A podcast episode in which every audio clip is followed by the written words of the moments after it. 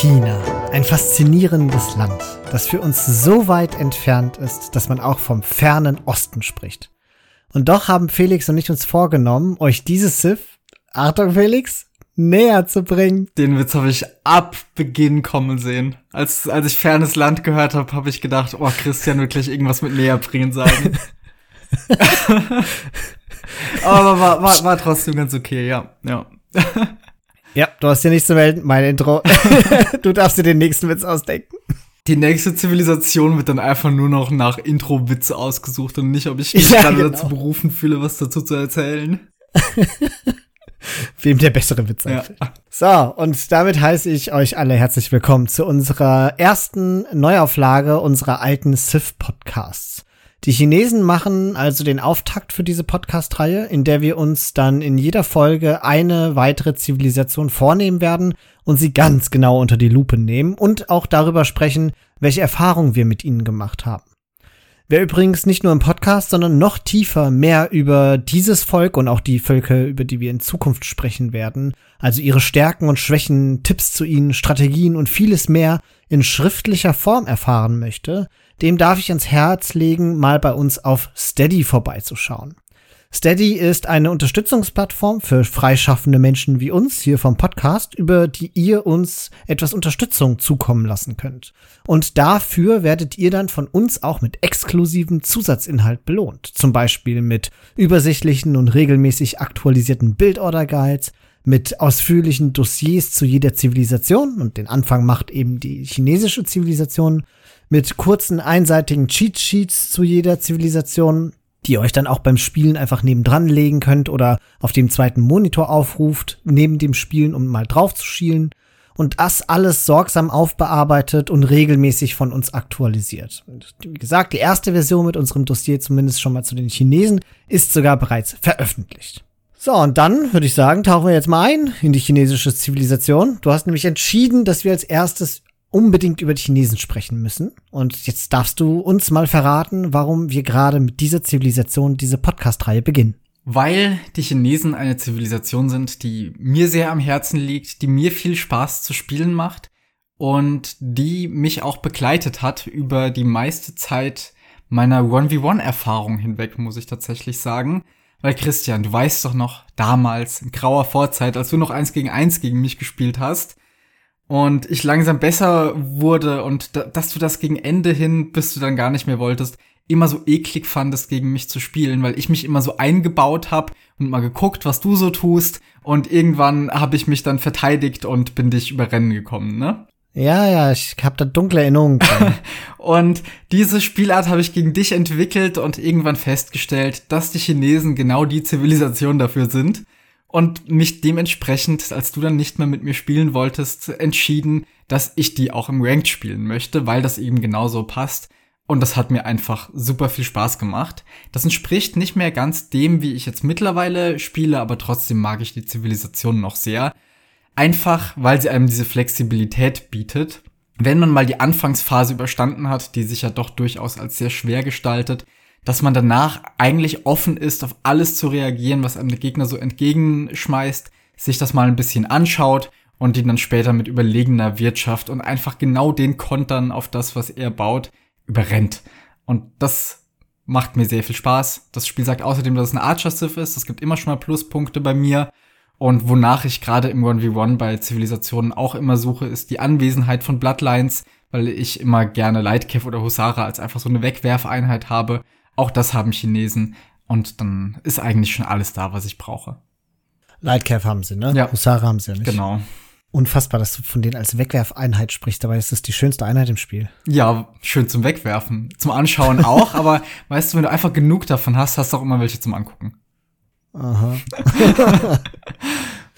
Na gut, dann würde ich sagen, nach dieser allgemeinen Charakterisierung können wir ja so ein bisschen nochmal einen Detailblick auf das machen, was diese Zivilisation tatsächlich auszeichnet. Und das sind die Sith-Boni, das ist die Unique Unit, das sind die Unique Tags und der Team-Bonus. Die gehen wir jetzt erst der Reihe nach durch, bevor wir dann auch darüber sprechen, wie sie sich so in den verschiedenen Szenarien im 1v1 und im Multiplayer schlagen. Was würdest du denn sagen, wenn du dir so mal die Zivilisationsboni anguckst? Was ist der wertvollste von diesen Zivilisationsboni? Boah, das kommt ein bisschen drauf an, wie man die Chinesen jetzt spielt, beziehungsweise wie lang das Spiel ist. Also, wenn man irgendwie was äh, mit denen macht, wo man direkt im Feudal Age ziemlich all in geht mit Archer Ranges und Scouts gleichzeitig, dann ist, glaube ich, dieser Villager-Vorsprung sehr wichtig. Aber auf die lange Zeit hin, und das ist das, was für mich auch die Chinesen am meisten fast definiert, ist, sind das die günstigeren Technologien. Also, dass Technologien generell günstiger sind. Nicht wie bei den Burgundern im Stall bisschen was und die Eco-Upgrades, sondern einfach alles im Feudal Edge 10%, in Castle Edge 15% und in der Imperialzeit sogar 20% günstiger. Warum ist das so wichtig? Weil die Chinesen, so hast du es ja schon am Anfang charakterisiert, einfach unfassbar breit aufgestellt sind und dieser Wechsel von einem Einheitstypen, sagen wir mal Crossbows, hin zu einem anderen, sagen wir mal Kavallerie, der ist natürlich auch mit dem Umstand verbunden, dass diese Einheiten halt Upgrades aus der Schmiede benötigen.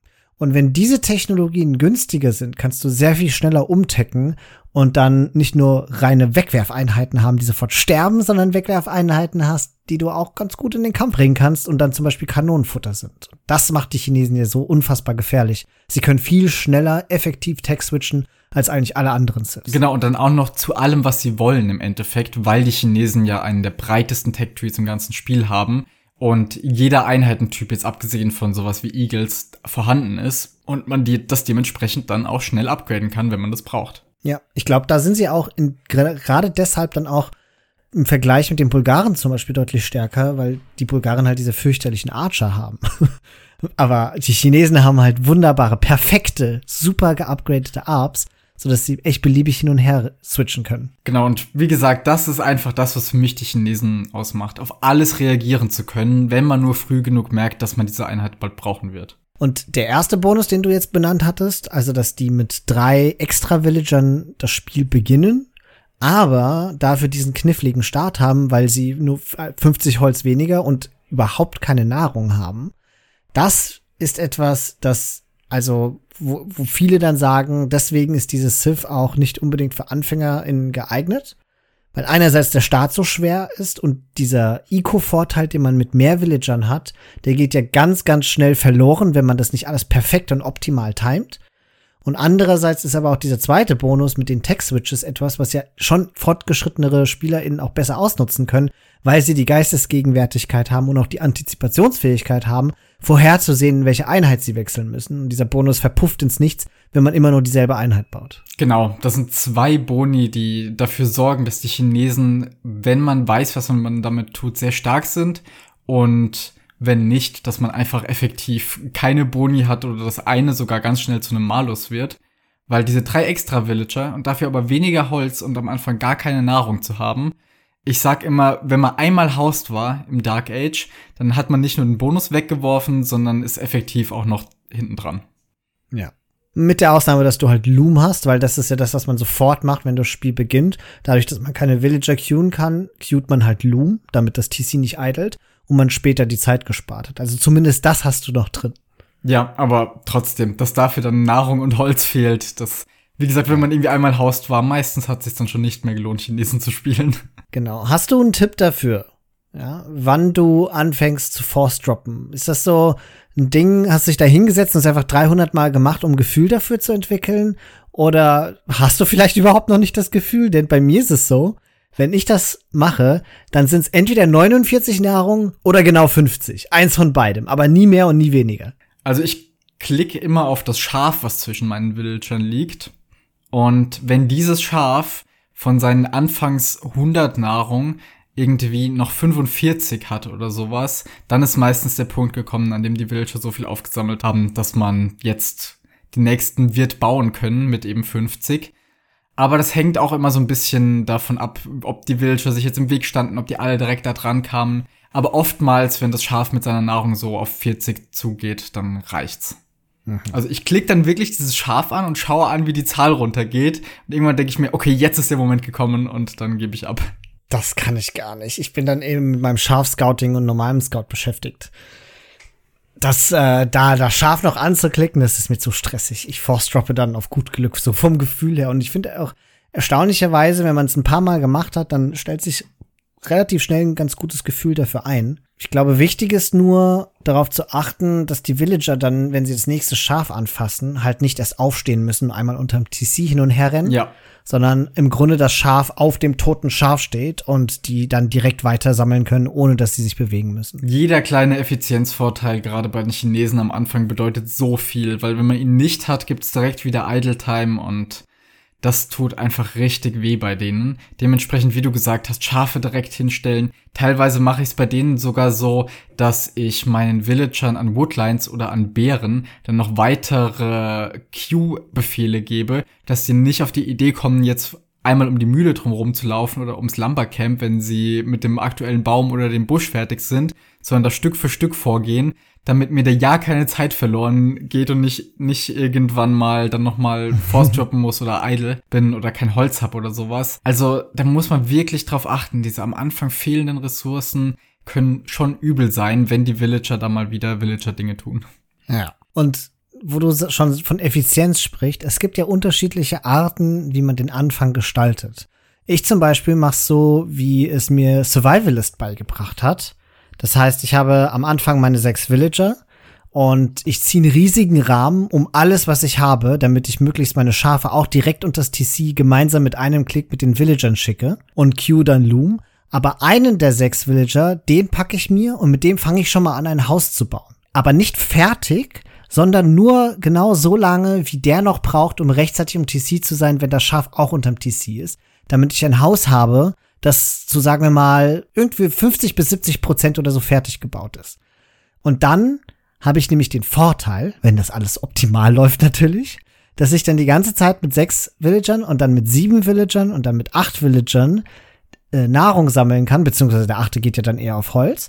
Und erst mit dem neunten Villager, den schicke ich dann mit dem Gather Point vom TC auf das fast fertig gebaute Haus. Und es wird aber trotzdem rechtzeitig fertig und ich werde nicht gehaust sein, weil das natürlich nicht mehr die vollen 100% bauen muss, sondern gerade mal nur noch 30%. Und damit habe ich um ein paar Sekunden mehr Zeit unterm TC mit den Villagern gewonnen. Und ich fand das unfassbar nützlich, was das Timing für dieses Force-Droppen angeht, weil du gefühlt einmal weniger Force droppen musst, bis sich das von alleine regelt. Ja, das ist natürlich die ultra effiziente Variante.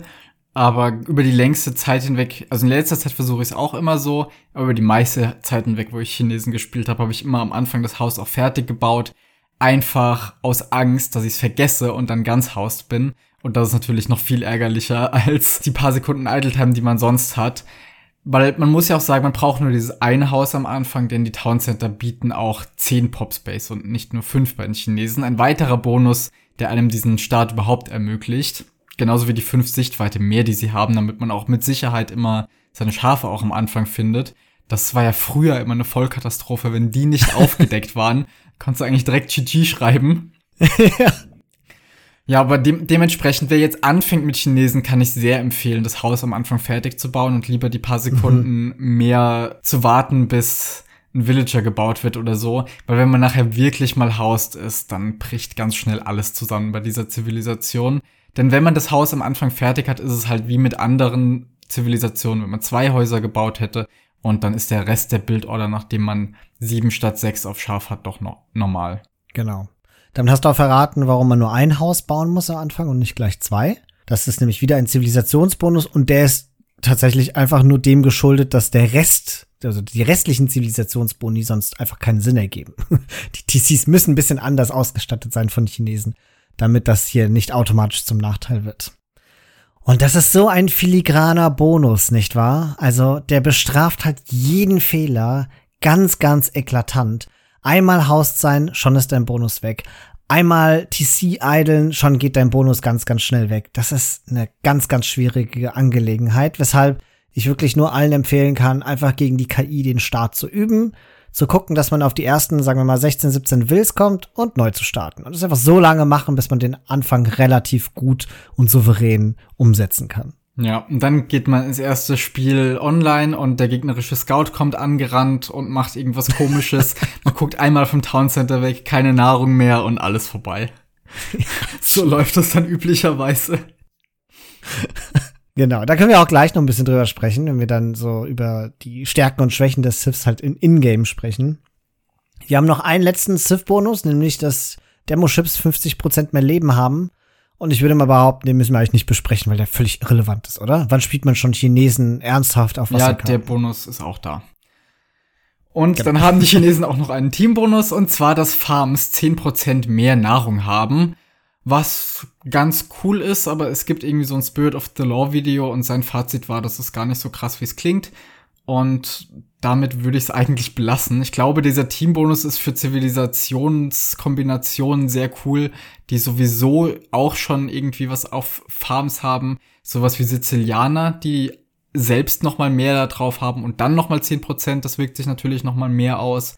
Oder vielleicht auch Polen, die dann eben ja. mehr drauf haben auf ihren Farms und einen Prozentanteil davon direkt aufsammeln. Sowas. Ja. Aber für die Chinesen. das schon merklich. Für die Chinesen selbst ist es jetzt nicht super krass. Nee, aber es ist ja auch ein Teambonus. Ja. Und ich meine, die Chinesen profitieren ja auch davon. So ist es ja nicht. Ja, als Archer ist es natürlich schön, wenn deine Felder länger halten, weil du seltener receden musst. Also, klar, das, da macht's eher die Masse, ne? Genau. Aber so als Cav-Spieler, ich habe schon, zumindest bilde ich mir mal ein, dass der Bonus spürbar ist für mich als Cav-Spieler in deinem Team.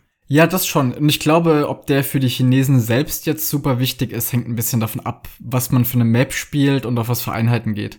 Also auf Arabia und wenn man sie wirklich als Archer Sith spielt, dann wird man es wahrscheinlich nicht so richtig merken, weil bis man später dann die voll geupgradeten Farms und auch viele davon hat, dann kommt es darauf auch nicht mehr so richtig an.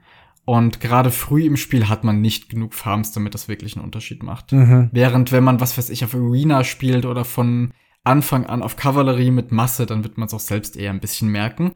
Es ist so ein, so ein netter kleiner Bonus, aber nichts, was jetzt die Zivilisation ausmacht, weswegen man die jetzt wählt oder eben nicht.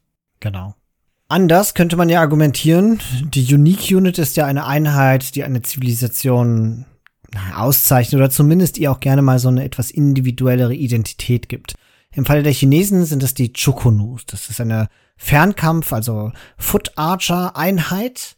Und solche Chukunus sind zumindest mal auf dem Papier eigentlich stärker als ihre Crossbows beziehungsweise Elite Chukunu und dann Arbalest Äquivalente. Nämlich aus dem Grund, dass die halt einfach auch schneller schießen, ne?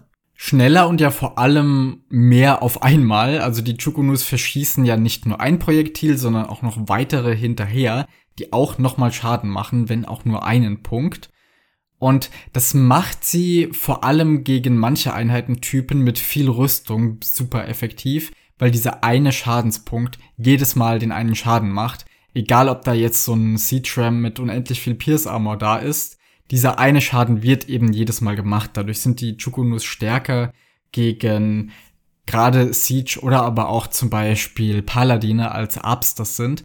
Aber sie sind auch dementsprechend teurer, beziehungsweise vor allem sehr teuer zum Upgraden, weil sie ja auch ihre volle Stärke erst noch mit der einen Unique Tech von den Chinesen nämlich Rocketry, dass sie noch zwei mehr Angriffspunkte haben, entfalten. Ja. Und als ich die Arbs dann mit den Elite Chokunus verglichen habe, habe ich festgestellt, in der Beschreibung von den Chokunus steht drin, dass die tatsächlich schwach gegen Archer sein sollen. Und das hat mich erstmal gewundert, weil ich ja dachte, sie haben mehr Leben, sie haben mehr Angriff, wobei der Angriff wahrscheinlich in der Masse keinen äh, Unterschied spielt. Aber sie haben genauso wie normale Arbs einfach erstmal grundsätzlich null Pierce Armor ohne Upgrades aber liegt es daran, dass die eine Range weniger haben und dass normale Arbs die einfach immer outrangen können? Ja, alleine das ist schon so ein riesiges Problem.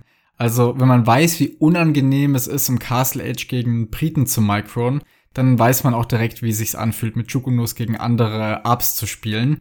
Und da haut eben dieser, dieser eine weitere Treffer nicht unbedingt mehr so rein, wenn der andere es schafft zu micron ständig am Ende der eigenen Range zu sein. Und das ist auch so ein Grund, weswegen für mich die Chukunus jetzt zwar eine sehr starke Einheit sind, aber auch bis zu einem gewissen Grad situativ und keine so super krasse Power Unit wie andere Zivilisationen das als Unique Unit haben. Die Chukunus sind auf jeden Fall eine der besten Unique Units, aber noch keine so spielentscheidende wie Mengedai beispielsweise das sein können. Mhm. Ja, das ist interessant. Das heißt, wenn du als Chinesen Spieler auf eine andere Archer triffst, die halt auch sehr gute Arps haben, dann würdest du immer lieber selber Arbs bauen statt die Unique Unit. Auf jeden Fall, alleine schon wegen der Upgrades. Also das Elite-Upgrade für die Chukunu ist ja schon nicht günstig. Und dann für Rocketry nochmal 750 Gold und 750 Holz auszugeben. Wenn du mal überlegst, was du dafür an Arbs bauen kannst. Ja. Deswegen gegen Stimmt. andere Archer würde ich lieber bei Arbs bleiben, auch wegen der Reichweite. Spannend sind die Chukunus eben gegen Kavallerie und vor allem halt auch gegen Siege, weil die das einfach auseinandernehmen. Wobei man ja gegen Siege, je nach Gegnerzivilisation, wenn es dann darum geht, gegen Onager oder sowas zu spielen, selbst da ein Argument machen könnte, dass die Arbs wegen der Reichweite letztlich besser sind. Mhm. Ja. Leuchtet mir ein. Dann habe ich noch eine spannende Frage. Etwas, eine Situation, in die ich sowieso nie komme, weil ich, wenn ich schon Chinesen im One-v-One spiele, dann trotzdem meistens eher den Cav-Zweig wähle, weil du kennst mich ja.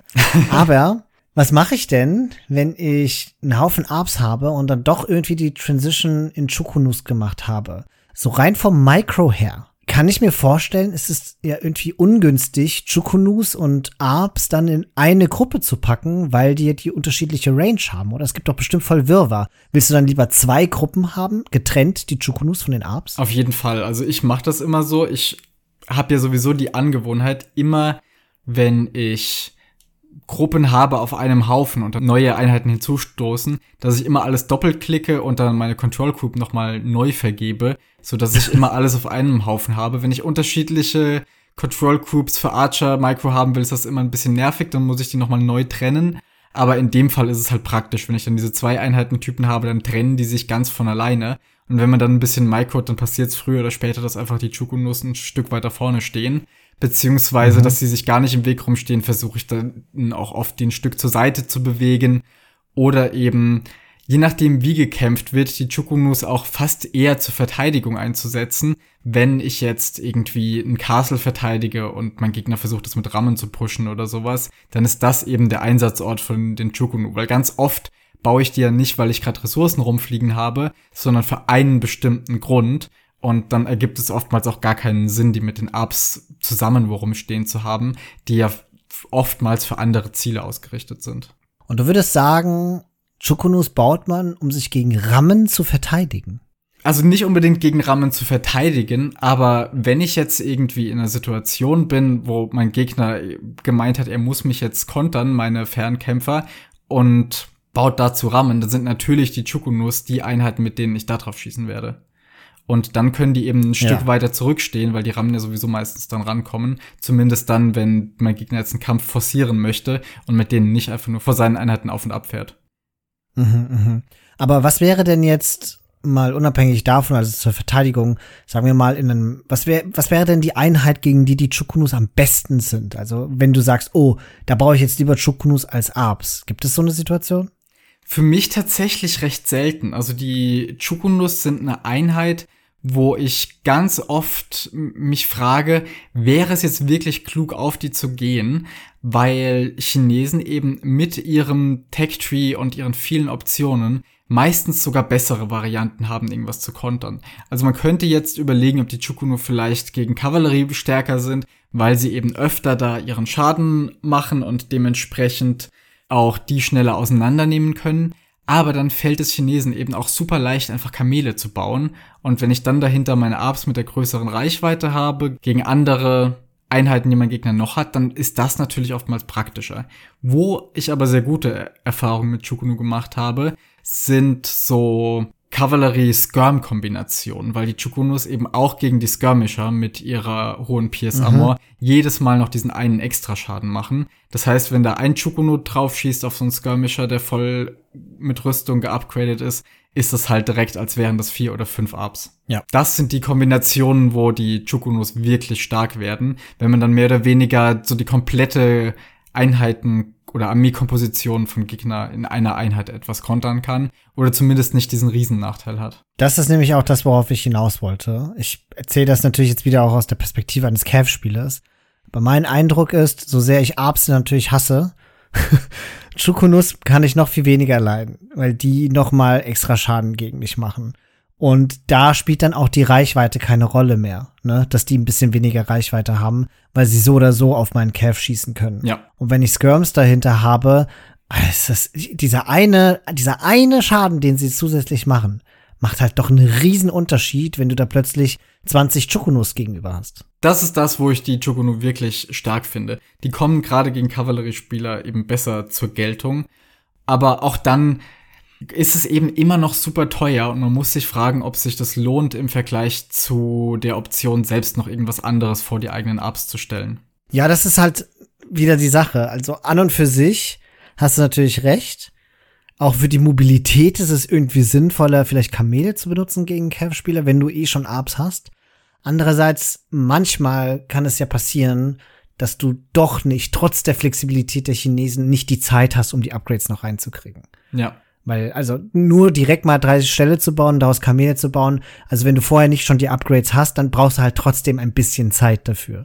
Und die Chukunos sind halt einfach mit den Upgrades von den Apps sofort bereit, um loszulegen. Ich glaube aber auch, das ist so, wie du sagst, es ist halt, es sind sehr spezifische Situationen, in denen die Chukunus gegenüber den normalen Apps oder dann anderen Counter-Units zu präferieren sind. Ja, ich glaube, die kommen immer dann besonders gut raus, wenn man so Maps hat, wo jetzt Flexibilität nicht so sehr gefragt ist, beziehungsweise Mobilität. Sowas wie Uina, wo du von vornherein sagen kannst, ich klatsche jetzt hier drei Castles hin und baue Chukunu. Und es wird auch nicht irgendwie so eine mikrointensive Situation geben, wo ich dann ständig outranged werde, sondern wir kämpfen halt um diese Mitte in Arena und dann war's das. Ich glaube, das sind eher so mhm. die Fälle, wo Chukunu wirklich rauskommen auf Arabia, wo man wirklich die ganze Zeit in vielen Fällen am Kämpfen ist, dann von einer Archer-Einheit auf eine andere zu wechseln, finde ich schwer. Ja, kann ich verstehen. Ja gut, dann sprechen wir noch kurz über die Unique Tags, also wo wir bei den Chukunus waren. Rocketry, das ist die Imperialzeit Unique Tag, die sorgt dafür, dass Chukunus plus zwei Angriff haben und nebenbei auch noch die chinesischen Skorpione plus vier Angriff bekommen. Das ist natürlich eine extrem starke Technologie, plus zwei Angriffe von jedem einzelnen Chukunu, das haut halt echt rein. Und du hattest im Vorgespräch auch schon zu mir gesagt, eigentlich sind Chukunus erst dann gut, wenn sie Rocketry haben. Und dieses Upgrade ist vor allen Dingen unfassbar teuer und damit auch etwas, was die, die, naja, die Möglichkeit, Chukunus effektiv einzusetzen, halt erst dann im Late Imp so richtig ermöglicht. Und da hast du wahrscheinlich eh schon genug Arbs. Ja, genau. Also es kommt halt da so ein bisschen drauf an, wie gesagt, was man denn dann für eine Map spielt. Wenn man von vornherein auf Arena, auf die Chukunus geht, kein Problem. Aber ansonsten, wenn man schon Arbs hat, es, es lohnt sich einfach nicht. Was man für dieses Upgrade, für die Ressourcen an anderem bauen könnte, das, ich sehe es oftmals halt einfach nicht so wirklich ein. Vor allem, weil man ja im Optimalfall gerade im 1v1 auch nicht nur diesen einen Einheitentyp haben möchte. Ja, genau. Und dann gibt es noch die andere Unique-Technologie und das ist die Ritterzeit-Technologie, nämlich Great Wall, womit 30 Prozent mehr Leben auf allen Mauern und auf allen Türmen ist. Die Mauern sehen übrigens sehr cool aus, wenn man diese Unique Tech bekommt. Aber vor allen Dingen die Türme mit 30 Prozent mehr HP. Ich habe das Gefühl, da ist das noch mal relevanter als bei den Mauern, oder?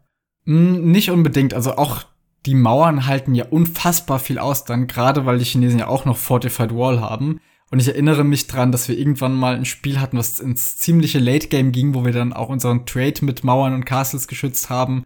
Und weil du ja meistens oder zumindest oftmals die Universitätstechnologien für mehr HP von Gebäuden oder sowas etwas außer Acht lässt, kann ich mich noch dran erinnern, wie ich da rumgeklickt habe nach dem Spiel und gesehen, dass meine Mauerstücke ähnlich viel HP hatten wie deine Castles. das äh, habe ich als sehr lustig in Erinnerung. Also ich finde es tatsächlich für Mauern fast relevanter, wenn man eben in die Situation kommt, weitläufig Trade abzusichern und dann wirklich frühzeitig eine Warnung braucht, wenn jetzt das gegnerische Team versucht, mit Siege Rams oder sowas wo durchzubrechen. Ja, also da hast du natürlich recht. Ich glaube, es wird auch, wenn überhaupt, nur für die Mauern erforscht. Ich habe noch nie erlebt, dass das jemand erforscht hat, um seinen Türmen noch mehr Leben Exakt. zu geben. Ich glaube nur, dass sozusagen, oder mein Eindruck nach ist es so, dass Teams in aller Regel oder Spieler in aller Regel eine Mauer, wenn die die wirklich angehen, um da reinzukommen, ja, dann kommt das immer aus einem Überraschungsmoment heraus. Und dann ja auch nicht mit einem Seed-Ram, sondern dann mit fünf oder sechs und dann sind die da relativ schnell durch. Und ich weiß nicht, ob dieses ein Drittel mehr Leben das so krass hinauszögert.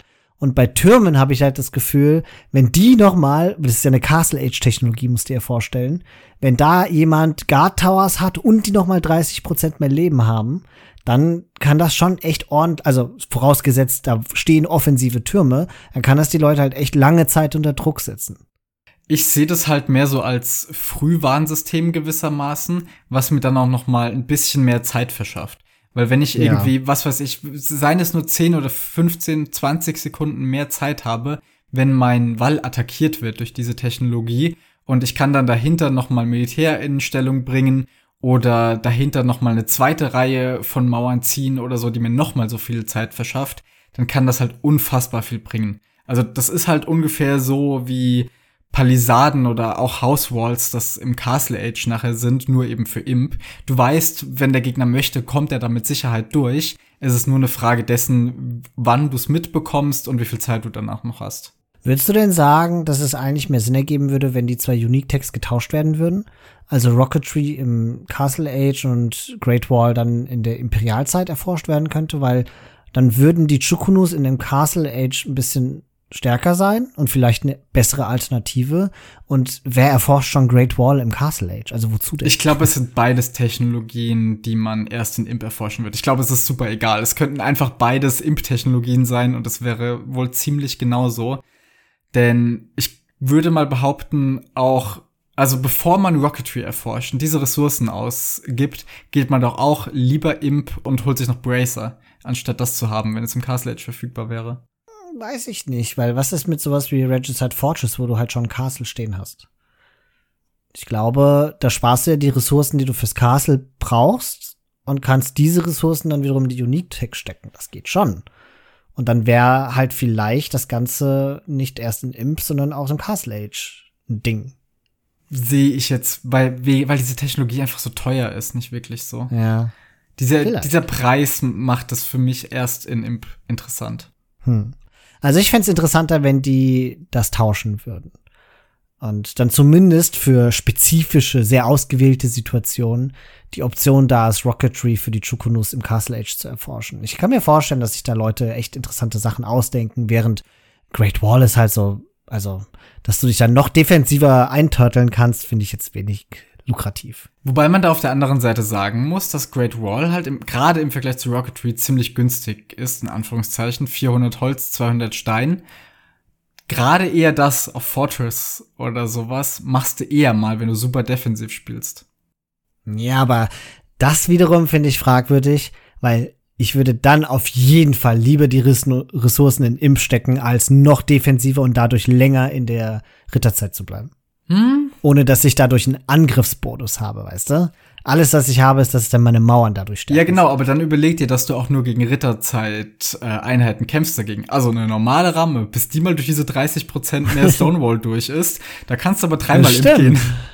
Da kannst du auch noch ein TC dahinter bauen und noch mehr boomen. Ja, mhm. eben, deswegen. Also ich glaube, es ist schon besser, dass die Technologien so rum sind, aber in den meisten Fällen wäre es einfach egal, weil die ersten Imp erforscht werden. Ach, auf so Ideen kommt nur so ein Boomer wie du. genau. erstmal Mauern hochziehen, erstmal 15 TCs bauen, den anderen aufmürben lassen und dann mit wehenden Flaggen rauskommen, während der um Luft hechelt. genau. Wenn der sich fragt, ob ich überhaupt noch da bin hinter meinen Mauern, dann gucke ich langsam mal aus dem Tor raus.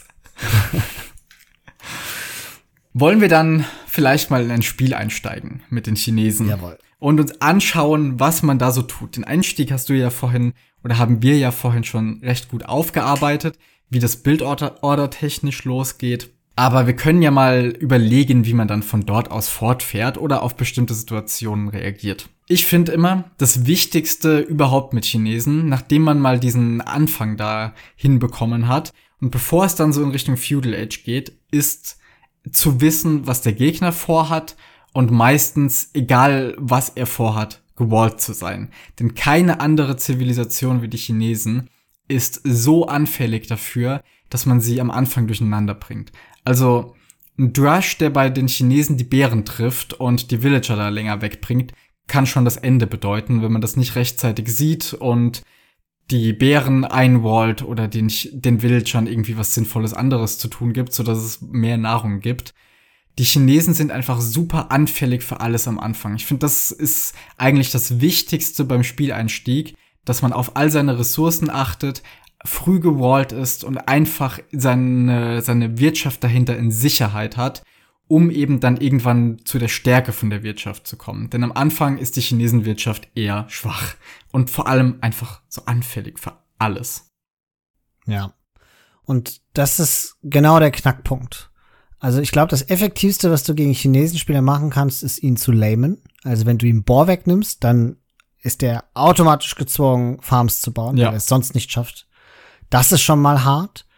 Oder, was du auch machen kannst, ist so früh wie nur irgendwie möglich bei ihm in der Base zu sein, weil Chinesen selbst Militia zu bauen, ist für die halt ein, also ein sehr starkes Investment, was ihr, ihre Feudalzeit noch sehr viel stärker nach hinten zieht. Und in ihrer Bildung ist es auch nicht unbedingt vorgesehen, dass sie da jetzt anfangen, auch noch Gold zu sammeln. Nee, so gar nicht. so, und umso effektiver ist das Ganze, weil man ja davon ausgehen kann, dass der Chinesenspieler früh anfangen wird zu wallen. Wenn man so es sogar hinkriegt, einen Pre-Mid Rush zu machen. Und warum das eine besonders hohe Erfolgschance hat, ist, weil der Chinese eigentlich mal in aller Regel mindestens ein Dir pushen möchte. Vielleicht sogar zwei. Und das ist Zeit, in der er mit seinem Scout zu Hause sein muss. Und das ist meistens genau die Zeit, wenn jemand dir pusht, wie man auch die Baracke für den Premild Rush baut, sodass der ungesehen geschehen kann. Oder es aber bedeutet, dass die chinesische Wirtschaft ohne Dir-Push zu Hause umso fragiler ist. Also, das ist so eine unfassbar schwierige Angelegenheit für den chinesischen Spieler, genau zu entscheiden, scout ich den Rush, hole ich mir ein bisschen mehr Nahrung, was tue ich? Und das kann man ausnutzen mit einem Pre-Melt Rush. Genau, und deswegen meine Empfehlung, super früh wallen mit Chinesen. Und wenn man das wegen der Karte oder sowas nicht kann, auf jeden Fall mal das Gröbste schon small wallen. Also irgendwie um die Beeren was drumrum und vielleicht auch um eine Woodline schon einfach ganz früh. Auf die paar Ressourcen für die Palisaden kommt es echt nicht an im Vergleich zu dem, was passiert, wenn da ein Drush reinkommt. Willst du eigentlich nichts dazu sagen, dass ich gerade gesagt habe, dass das Effektivste, was man gegen Chinesen machen kann, das Lame ist? Nö, weil das einfach stimmt. Lamen und dann am besten von den Zusatzressourcen, die das gegnerische Bohr gegeben hat, direkt den eigenen Drush finanzieren. Und dann hast du eigentlich schon gewonnen. Du hast auch echt kein Gewissen, ne? Das ist halt einfach so. Also, wenn ich Chinesen sehe im 1v1, direkt nach vorne, keine Gnade. Boah. Habe ich schon zu oft heftig. gegen verloren. Also, ich glaube, ich habe gegen wenige Zivilisationen eine schlechtere Winrate als gegen Chinesen. Mhm. Also mittlerweile geht's, aber ich habe auch schon länger nicht mehr Chinesen gespielt. Früher war es richtig schlimm. Also gerade in der Zeit, als ich versucht habe, sehr aggressiv zu spielen und öfter mal Hunden gepickt habe oder so, gerade da bin ich oft auf Chinesen getroffen. Und als Hunden machst du halt gar nichts gegen Chinesen, sobald die den Anfang überlebt haben. Und wenn man dann mal seine Wirtschaft in Sicherheit gebracht hat und alles so halbwegs läuft, ist natürlich die Frage, was macht man? Und mit Chinesen hat man da wegen dem Tech Tree eben sehr viele Möglichkeiten, wie man das Spiel eröffnet. Du hast ja schon gesagt, Christian, Man at Arms oder Drush wegen der fehlenden Nahrung am Anfang eigentlich keine Option mit denen. Aber danach steht einem wirklich alles offen und man kann dann Archer Ranges bauen und direkt auf Archer gehen, damit das Spiel eröffnen oder genauso gut möglich sind eben Scouts. Die Chinesen können da alles machen und man klickt ja mit denen meistens entweder genauso früh hoch wie der Gegner mit ein paar mehr Villagern dann oder je nach Bildorder. Und wenn man das raus hat, kann das eben super stark sein. Sogar etwas früher als der Gegner mit gleicher Villager-Anzahl. Und dann kann es eben auch sein, dass Scouts richtig gut Schaden machen können. Von dort aus gesehen gilt es dann eben zu beobachten, wie sich das Spiel entwickelt und die Stärke der Chinesen voll auszunutzen, eben die Tech-Switches. Also, da, das sind, ist wirklich das, wo die Chinesen brillieren. Wir haben es jetzt schon mehrmals erwähnt. Und diese Openings, die eben nicht Man at Arms sind, sondern andere Einheitentypen, haben ja meistens ganz klare Konter. Wenn ich mit Archern ankomme, baut man Gegner Skirms. Wenn ich mit Scouts ankomme, baut man Gegner Speere dagegen. Und Die Tech-Switches und die Wirtschaft von den Chinesen ermöglicht es einem dann eben besonders gut diejenigen Build-Orders auszuführen, die genau da reinspielen. Also sehr bekannt zum Beispiel wäre ja Scouts into Archer, wo ich dann am Anfang vom Feudal Age mit Scouts nach vorne gehe und sobald mein Gegner Speere da stehen hat, dann die Archer hinten dran habe, die diese Speere kontern. Oder was ich weniger als Build-Order kenne, was für mich aber schon immer sehr gut funktioniert, ist mehr oder weniger das Gegenteil zu machen. Und zwar mit Archern zu eröffnen, das liegt mir einfach mehr, vor allem weil ich das ja in den Teamspielen sowieso immer mache. Und wenn ich dann merke, dass mein Gegner anfängt mit Scouts darauf zu reagieren, dass ich dann oftmals gerade an dem Punkt, an dem ich auch die Nahrung jetzt nicht mehr unbedingt sammeln möchte, weil ich sowieso schon ins Castle Edge hochgeklickt habe, anfange Ställe hinzuzufügen und ein paar einzelne Scouts da reinzustreuen, um die Skirmisher rauszunehmen. Und wegen dieser schönen Wirtschaft und den billigeren Technologien kann man die Scouts dann auch direkt zu Lightcav upgraden später. Und dann ist eben genau der Punkt erreicht, an den ich gerne immer so komme, dass ich meine Archer-Masse habe und daneben eben die Scouts, die mal kurz in die Wirtschaft rennen können oder die hier und da den einzelnen Skirmisher rausnehmen. Das ist das, was mich wirklich sehr weit gebracht hat immer mit Chinesen. Genau. Ich würde mal behaupten, man kann sich so ein bisschen als eine Faustregel nehmen. Je eher man mit den Chinesen hochklickt, desto eher will man mit Scouts öffnen. Genau, oder? Ja, auf jeden Fall. Und mir liegt immer das andere näher, dass ich sage, ich klicke eher ein bisschen später hoch, eröffne mit Archern, die Einheit, die ich sowieso besser beherrsche, habe dafür noch eine bessere Wirtschaft und füge dann die Einheit, deren Micro mir nicht so nah liegt, eher später hinzu, wenn es nicht mehr drauf ankommt, dass jeder einzelne von den Scouts überlebt, sondern wenn ich da auch einfach mal einen wegschmeißen kann, wenn ich jetzt keine Lust mehr habe, mich genau um den ja, zu genau. kümmern. Und das hat für mich auch noch den Vorteil, dass ich dann sowieso schon Ställe da stehen habe, um Kamele zu bauen und womöglich auch schon Bloodlines und Defense Upgrade gemacht habe. Und das, das fügt sich bei Chinesen eben alles so wunderbar zusammen. Ja. Also so als Orientierungspunkt kann man sich ja auch überlegen, dadurch, dass man ja mit mehr Wills startet, dann, wenn man so zwei Wills mehr hat, ist eigentlich alles ziemlich optimal gelaufen. Und das heißt, wenn man mit so 22, 23 Wills hochklickt und es optimal lief, dann hat der Gegner 20 bis 21 Villager. Und das ist halt ein fantastischer Eco-Bonus. Weil in der ganzen Zeit, wie beide keine Villager bauen, arbeiten bei dir einfach zwei bis drei Wills mehr in der Wirtschaft. Ja, und das gleiche gilt halt, wie du auch vorhin gesagt hast, ein Stück weiter nach unten versetzt, wenn man mit Scouts startet. Man kann einfach Scouts haben vor dem anderen und trotzdem eine Wirtschaft, die zumindest dann mal nach dem Feudal Age, beziehungsweise wenn man dort angekommen ist, gleich gut aussieht. Und auch das ist ein gewaltiger Bonus. Ich glaube, die absolute Untergrenze habe ich mal bei Hera gesehen. Der hat einen 20 Pop Scouts Opening mit Chinesen hinbekommen. Das ist schon echt hart. Weil ihr müsst ihr überlegen, das bedeutet, dass der Gegner, also das ist das Äquivalent ungefähr dazu, wenn man mit 17 oder 18 Villagern Scouts spielt, ja. was ja eigentlich schon fast so ein Mongolenprivileg ist. Ja. Irgendwo. Und das hinzubekommen ist unfassbar schwer und geht auf Kosten von Walls. Also da müsst ihr kleine Walls um eure Ressourcen machen. Und das geht sofort schief, wenn da jemand rusht. Also da muss man schon ganz genau hingucken, dass die eigene Wirtschaft sicher ist.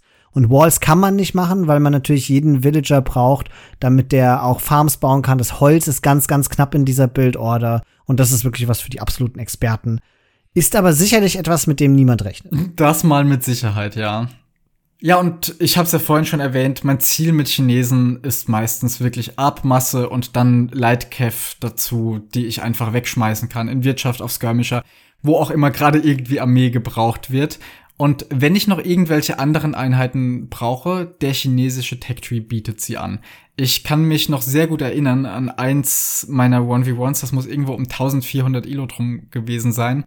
Da habe ich gegen Maya gespielt und ich glaube, wir haben beide mit Archern er eröffnet. Er ist dann auf Skirms gegangen. Ich habe meine Scouts daneben gebaut und dann ist er auf Speere gegangen und Eagles und dann habe ich sogar in Longswords getaggt und habe die Speere und Eagles damit besiegt und dahinter dann noch auf Siege und damit habe ich das Spiel gewonnen. Also ich glaube, bis die ersten paar Minuten im Castle Age war da jeder Einheitentyp mal auf dem Feld und meine Wirtschaft hat das halt natürlich einfach viel besser mitgemacht. Ja. Ich weiß gar nicht, ob wir das schon so explizit gesagt haben, aber eine Besonderheit der Chinesen ist ja auch, dass die einfach jede Schmiedetechnologie haben, die es gibt.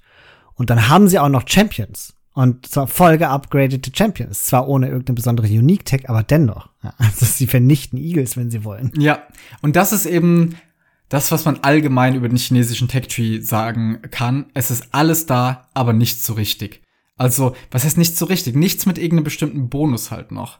Also, ja. sie haben voll geupgradete Ups, Champions, Cavalier, alles, aber nichts davon ist irgendwie stärker, als das beispielsweise bei den anderen Siths wie den Briten ist, dass man dann mehr Reichweite oder sowas hat. Aber man kann eben auf alles reagieren, was der Gegner einem entgegenwirft. Und das macht die Chinesen so besonders für mich und macht sie eben auch zu dieser starken 1v1 Sith, die sie eben einmal ist.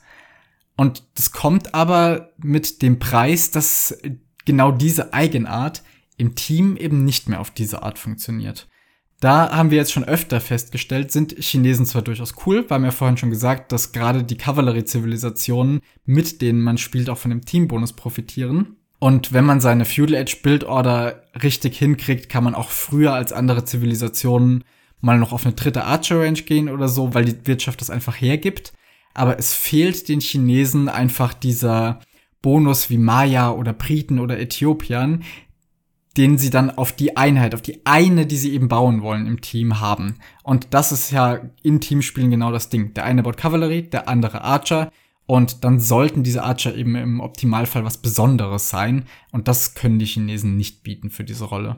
Ja, also ich meine, wenn wir diese Aussage mal zusammenfassen wollten, dann könnte man ja sagen, ihre größte Stärke ist eigentlich nicht eine Einheit, sondern die Tatsache, dass sie keine richtige Schwäche haben. Genau, das könnte man zusammenfassen, ja. Gut, dann haben wir ja schon, hast du jetzt schon langsam übergeleitet. Ich greife das jetzt mal auf Richtung Team Games. In Team Games ist die Rolle von den Chinesen aus besagten Gründen relativ klar. Das ist die Civ, mit der man lieber auf die Archer-Einheit gehen will als auf die Cav, weil gerade bei Cav-Einheiten dadurch, dass die Chinesen perfekte Arps haben, nur ohne den Superbonus, der Sith bedingt da ist, willst du lieber eine Kavallerie-Zivilisation haben, die so irgendeine so Form von Bonus hat, also die mehr gestreamlined noch auf Kavallerie ist, als es die Chinesen sind. Insofern, ich habe noch nie erlebt, dass wir gesagt haben, okay, mit Chinesen gehen wir auf Kavallerie, außer wir haben halt Random Siths bekommen und der andere hat halt eine ganz klare Archer-Einheit und schlechtere Kavallerie, weil dann kann die Chinesen natürlich auch diese Rolle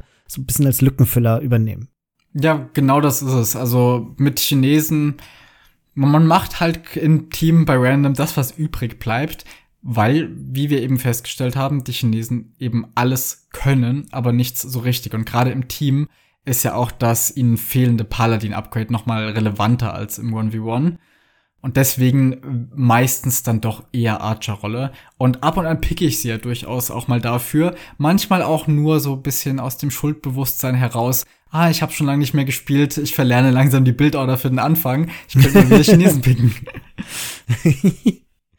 Aber was mit den Chinesen, wenn du sie gepickt hast, dann doch das eine oder andere Mal auch das Spiel für uns entschieden hat, ist, dass wir eher in der Lage sind, halt beide die Wirtschaft zu raiden, weil du im Late Game dann doch noch mal die Transition machst zu Lightcalf. Und ich im Grunde einen Gegner raide und du den anderen Gegner raidest und sie dadurch schneller vernichtet werden. Das ist etwas, das passiert mit anderen Siths, wenn du sie als Archer spielst, eher seltener. Ja, das hängt ganz oft damit zusammen, mit, mit einem Missgeschick gewissermaßen, was es früher immer war. Also, bei mir war es ganz lange im 1v1 immer so, dass ich mit den Chinesen ins Castle Age kam und gemerkt habe, ach du Scheiße, ich habe ja schon die Nahrung für Imp, wie ist das denn passiert?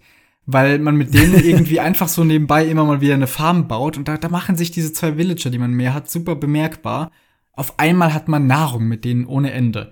Und im 1v1 habe ich dann eben angefangen, mit dieser Extra-Nahrung früher einfach diese Scouts und Lightcav zu bauen. Und das ist, wie bereits erwähnt, zur absoluten Erfolgsstrategie von mir geworden. Und im Team, früher habe ich eher das gemacht, was du beschrieben hast. Und mittlerweile sind wir da sogar dazu übergegangen, dass ich dich dann ab und an mal ein bisschen slinge, wenn ich eben noch was übrig habe. Aber ich versuche das jetzt bewusster zu vermeiden und eher dann weitere Archer Ranges ja. zu bauen. Genau. Und das ist der Grund, warum die Chinesen für 2v2s oder generell für Teamspiele nicht unbedingt zu den Top-Tier-Zivilisationen zählen, auch wenn sie vielleicht auf Arabia nach wie vor die beste Zivilisation sind. Denn das, was sie so toll macht, nämlich, dass sie halt eher vielseitig sind. Das spielt einfach in 2v2s zum Beispiel keine Rolle, wo klare Rollenverteilung sind und es nicht dazu kommt, dass sie ihren Bonus leicht umzutecken unbedingt nützlich machen müssen. Ja, damit hätten wir jetzt eigentlich die Rolle von den Chinesen sowohl im Team als auch im 1v1 ziemlich gut zusammengefasst. Dann könnten wir uns noch mal kurz angucken, wohl gerade fürs 1v1, auf welchen Maps man dann jetzt Chinesen spielt und wo man sie eher vermeiden sollte. Gerade angefangen mit Arabia, da sind sie ja eine der Top-Zivilisationen. Und warum das so ist, haben wir jetzt ja zur Genüge beschrieben. Deswegen gucken wir lieber mal auf eher so ein paar Nischen-Maps. Zum Beispiel auf die geschlosseneren. Arena, Hideout, sowas. Wie findest du Chinesen da? Naja, ich glaube, dann gibt's halt nur eine Art und Weise, wie du mit denen spielst. Du nutzt deinen Eco-Bonus aus, um ein bisschen zu boomen und versuchst dann nicht im Ultra-Late-Game, sondern ein bisschen vorher die Gegner zu besiegen. Das trifft's wohl ziemlich gut. Genau so, dass man den Eco-Bonus ausnutzt, aber noch nicht das Problem hat, dass man am Ende keine so richtige Power-Unit hat. Und ich glaube, gerade auf Arena oder sowas kann dieses Ausnutzen dann wirklich in den Chukunu bestehen. Dass man eben diese eine Einheit hat, die alles Mögliche so ein bisschen kontert, dass man sich auf sie konzentriert mit der eigenen Wirtschaft und das Gegnern erstmal schwer fällt, effektiv was dagegen zu tun. Aber warum findest du das gerade auf Arena gut mit Chukunus? Weil man da eher später in Kämpfe verwickelt wird. Da ist es nicht so, dass mhm. du davor schon diese riesige Archer-Masse aufbaust und dann irgendwann überlegst, ah, tagge ich jetzt um, sondern da kannst du halt von vornherein sagen, ich gehe auf Chukunu. Und dann hast du halt auch die Zeit, die sicher hinter deinen Mauern eine größere Masse genau anzutrainieren, bevor du dann in die Kämpfe gehst. Ja, ja. da sehe ich das halt eher, als wenn man schon die Archer-Masse vorher hat, umtaggt und dann mal die ersten paar einzelnen Chukunu da stehen hat oder so, dann muss man auf die auch noch extra aufpassen. Deswegen Arena, da glaube ich, kann das die entsprechende Power Unit sein. Auf Hideout vielleicht sogar ähnlich, aber nicht in gleichem Ausmaß. Nochmal ganz kurz zu Arena zurück. Aber Chinesen sind trotzdem keine besonders gute Arena-Sith. Ne? Nee. Also da gibt's einfach sehr viel bessere ja. Zivilisationen. Dieser Eco-Bonus ist irgendwie auch kein so richtiger Arena-Eco-Bonus, weil ich das Gefühl habe, dass diese paar extra Villager am Anfang und vor allem auch die günstigeren Technologien nicht auf so einen Full Boom mit 30 Town Centern ausgerichtet sind, wie so ein Farm-Eco-Bonus von den Teutonen zum Beispiel. Ja. Und der Vorteil, den du dadurch ja hast, ist ja schon auch irgendwo im Early Game, weil du am Anfang von der Eco her stärker bist als dein Gegner und der das nicht wirklich aufholen ja. kann. Aber je später das Spiel wird, desto leichter kann der diesen Eco-Bonus einfach negieren. Genau. Deswegen auf Arena keine so Top-Sith, würde ich sagen. Auf Hideout, ich habe schon gesagt, die Chukunu vielleicht eher weniger stark dort, weil man eben nicht diese Steinmauern hat, hinter denen man die in Sicherheit bringen kann aber dafür wiederum, glaube ich, der restliche Eco-Bonus, weil es nicht ganz so Late-Game-lastig ist und so. Gerade Aggression zu dem Zeitpunkt, an dem Chinesen vielleicht sogar am stärksten sind, eher belohnt wird.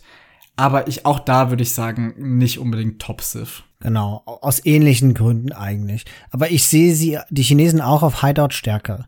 Einfach weil es Holzpalisaden sind und nicht Steinmauern und Chinesen dann auch einen Weg in die Base finden. Und dann dieser Eco-Bonus doch wieder ein großer Vorteil sein kann, wenn man relativ früh im Feudal Age oder Anfang Castle Age oder massig Druck ausübt auf den Gegnern. Ja, genau. Und dann, gestern haben wir die Karte erst gespielt. Das andere Extrem Land Madness. Auch da würde ich sagen, Chinesen kann an sich wahrscheinlich was taugen, weil man da eben diesen frühen Bonus hat. Aber die Karte ist eben von den Ressourcen her super unsicher. Man muss auf jeden Fall mehr oder weniger alles dir pushen, was so um einen drumrum ist, damit man überhaupt hochklicken kann. Und wenn einem da irgendwas gelähmt wird mit Chinesen, ist, glaube ich, mehr oder weniger direkt vorbei, weil man das kaum kompensieren kann. Deswegen würde ich da die Finger von lassen, wenn in den Turnierregeln von dem Turnier, in dem man gerade spielt, nicht drin steht, dass Laming verboten ist. Genau, weil auf Land Madness gibt es nämlich nur ein Bohr und es gibt insgesamt auch weniger Nahrung und das ist halt ein ganz großes Problem für die Chinesen. Dazu kommt, dass man relativ leicht auf Land Madness auch einfach herausfinden kann, wo der Gegner ist, weil die Ressourcen so blöd verteilt sind, also beziehungsweise weil die halt sehr eindeutig immer äh, verteilt sind. Und ich glaube, ich sehe nicht den Vorteil von den Chinesen, wenn sie sich nicht wallen können. Du hast so oft betont, wie wichtig es ja. ist, sich wa zu wallen. Und wenn du dann nicht mal deine Woodline richtig ein oder immer nur diese Small Walls machen kannst, also wenn du da nicht die Harrasche 20 Pop Scouts Build Order raushaust, dann glaube ich, war es nicht der beste Pick für Land. Genau, und ich glaube, die geht auch nicht ohne das zweite Bohr. ist richtig, ja. Generell für so Hybrid-Maps würde ich sagen, Chinesen zwar an sich gut, aber halt auch keine von den Siths, die da besonders stark sind. Also ich würde jetzt auf, was weiß ich, sowas wie Mediterranean oder sowas keinen Grund sehen, Chinesen über irgendwas anderes mhm. zu wählen, obwohl sie alle Technologien dafür haben, die man braucht und auch im Dock eigentlich gut ausgestattet sind. Aber sie haben eben keinen Bonus, der einem wirklich weiterhilft dahingehend. Genau, es kommt immer drauf an, was jetzt die Strategie ist. Also wenn man die beste Ziff für eine Map sucht, dann wird es wahrscheinlich immer auf Arabia für die Chinesen hinauslaufen, weil dort diese Vielseitigkeit einfach am besten genutzt werden kann. Alle anderen Maps, also je nischiger sie vor allen Dingen werden, desto spezifischere, ich sag mal, Skillsets sucht man bei den Zivilisationen. Und dadurch, dass die Chinesen ja qua Definition unspezifischer sind, eignen sie sich dann auch weniger. Und ganz besonders schlimm sind sie halt auf Maps, wo es so ein bisschen so ein Gamble gibt. Gibt es genug Ressourcen oder nicht? Also zum Beispiel Mega Random ist das beste Beispiel dafür. Da würde ich never ever Chinesen picken, weil was mache ich, wenn ich irgendwie einen 2TC-Start habe? Oder wenn ich viel zu wenig Nahrung in meiner Umgebung habe? Und das ist, äh, das ist der reine Albtraum, glaube ich. Ja, auf jeden Fall. Also mega random Finger weg von Chinesen sehe ich da einfach gar nicht. Ja, und ähm, vielleicht kann man ja noch sagen, Nomad ist ja historisch gewesen, eigentlich auch eine Map für, Chine für die Chinesen.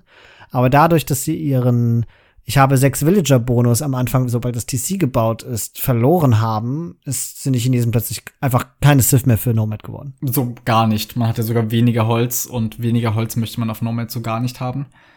Exakt. Also auch dahingehend keine Empfehlung. Wirklich Chinesen mit ihrer ganzen Stärke sind auf Arabia und ähnlichen Maps gut und von allem anderen zwar geeignet, nirgendwo so richtig schlecht, aber lohnt sich einfach nicht im Vergleich zu den Alternativen. Und damit wäre sie abgeschlossen, unsere erste Neuauflage der Zivilisationsfolgen, jetzt zu einer Zivilisation so lang wie beim letzten Mal zu vieren. Aber wir haben seitdem neue Erkenntnisse gewonnen, kennen uns mit dem Spiel generell besser aus und gerade zu Chinesen, zu dieser tollen Zivilisation, kann man eben einfach viel erzählen. Und nicht nur wir euch, sondern ihr könnt auch uns etwas erzählen, nämlich zum Beispiel, wie ihr diese Folge fandet, was ihr euch für künftige Folgen in diesem Format wünscht, wo wir noch an diesem Format arbeiten können. Da sind wir stets für Feedback offen und das teilt ihr uns am besten mit über unseren Discord-Server. Den findet ihr über unsere Homepage www.startthegamealready.de. Da ist irgendwo rechts oben so ein kleiner schwarzer Button, wo Discord draufsteht. Da könnt ihr dem beitreten und euch mit uns über die Folgen und alles andere austauschen.